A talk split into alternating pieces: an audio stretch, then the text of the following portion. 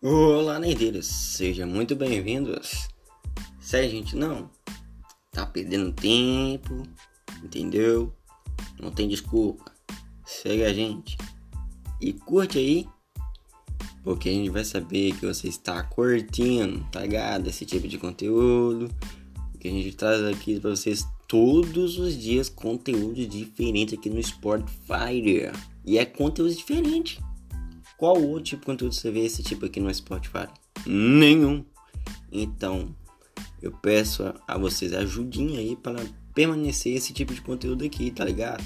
Porque assim o Spotify vai entender que vocês estão curtindo e vai trazer muito mais para vocês, entendeu?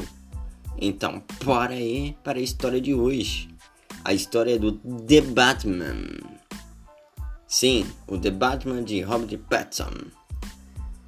O filme que foi inspirado em vários HQs. Confira agora quais são os HQs que, que se juntaram para formar esse filmaço aí que está por vir. A primeira HQ vamos trazer aqui para vocês do The Batman é o Longo Dia das Bruxas. Sim, este HQ faz parte aí do filme hein?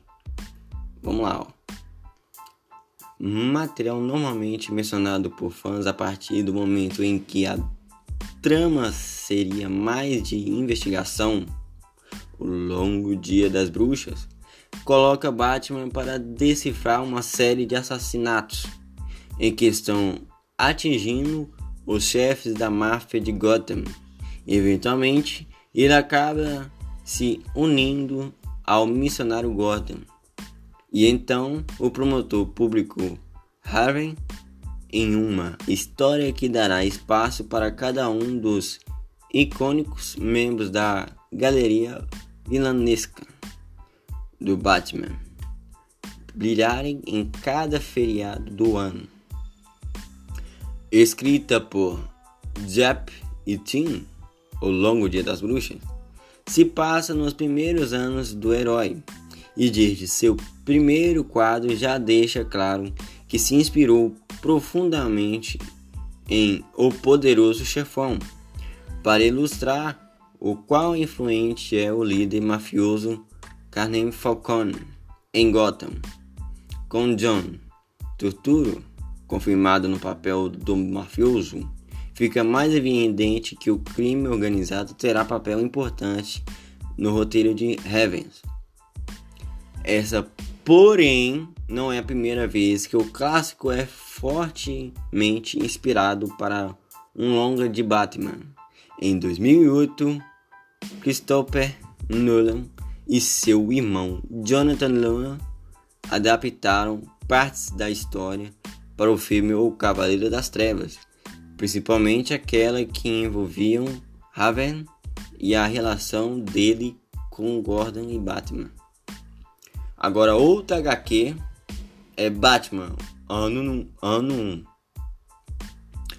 Outro clássico amplamente adaptado para enredos que se passam no início da trajetória do Homem Morcego em The Batman. Ao que parece e foi dito pelo próprio diretor, a história terá muito mais importância na construção do cenário do que como manual para o roteiro seguir a risca. A corrupção escancarada em Gotham City pré-Batman, que serve de base para o ano 1, será importante também no filme do Reeves. Já deixou claro que mostra uma cidade tomada pela corrupção, bem como uma polícia completamente entregue a um sistema ilícito. E nesse ambiente que o jovem Bruce Wayne teria sua postura inflexível e sombra forjada, percebendo que certos problemas não podem ser ambientes também será mais explorados em uma futura série a ser desenvolvida por Matt Evans, Terence para HBO Max, focada no Departamento de Polícia de Gotham inspirada na saga DPGC. A futura série terá uma liberdade mais para desenvolver em diversos pontos da corrupta cidade, bem como de seus cidadãos e policiais envolvidos na base da pancadaria. Outro HQ é Batman Ego. Nem só de combate ao crime vive Bruce Wayne. Há momentos em que ele precisa confrontar seus demônios mais pessoais. Histórias como Asilo Arkham, uma série, uma, uma, uma seria casa em um sério mundo, Batman Chama e Batman Gótico se imortalizaram por justamente conferirem uma nova atmosfera ao morcego. Com Batman Ego não foi diferente. Com roteiro e arte assinados por Darwin Koch, lendário ilustrador e autor de Liga da Justiça Nova Fronteira. Quem já assistiu aí sabe como é que a nostalgia é, né?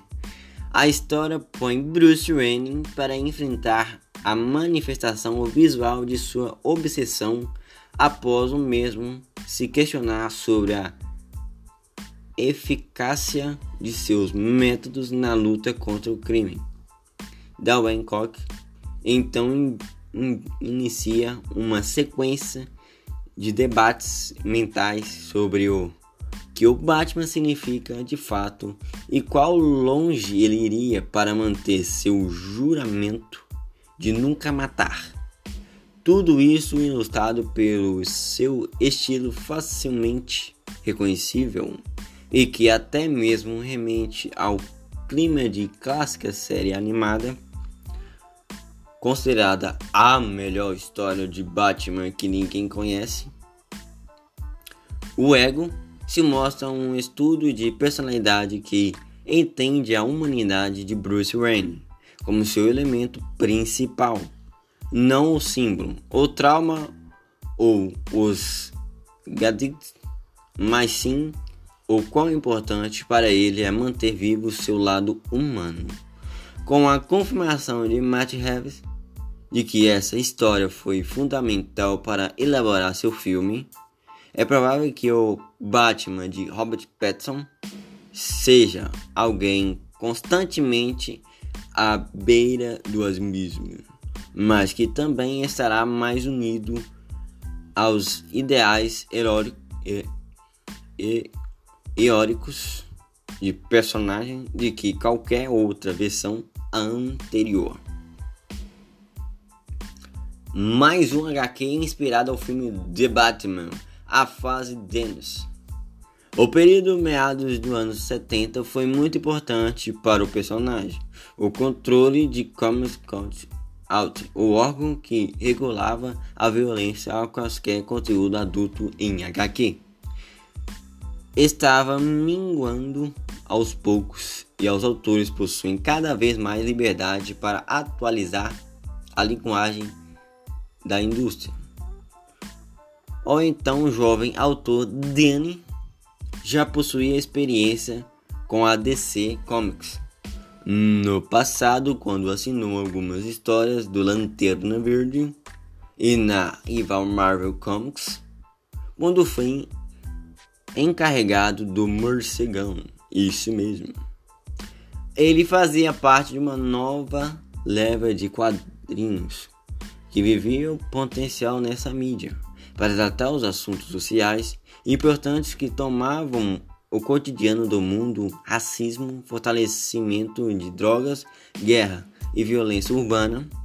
Sob sua tutela, o Batman realizou uma transição de ar da série da TV, estrelada por Adam, e dos quadrinhos da era do prata para uma figura que errava, se questionava e utilizava seu intelecto de forma científica para resolver crimes, um elemento que será sensível no vindo filme.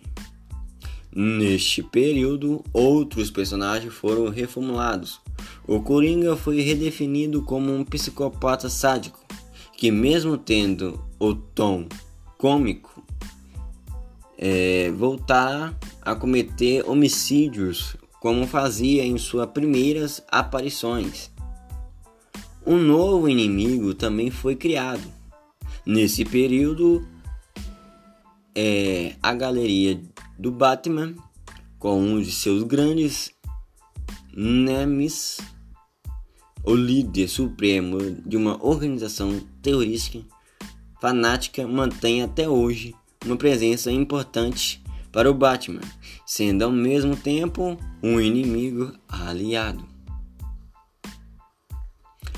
Essa é a história do The Batman que virá aí nos cinemas de Robert Pattinson. Todos esses HQs inspiraram para esse filmaço que está por vir. E aí? Já compara sua pré-estreia? Já não? Perderam tempo, hein? Porque, meus amigos, esse ano veremos The Batman nos cinemas. E outra coisa que eu quero ver é o seu like e você seguir a gente aqui e no nosso Instagram Rádio Nerd Oficial. Até a próxima.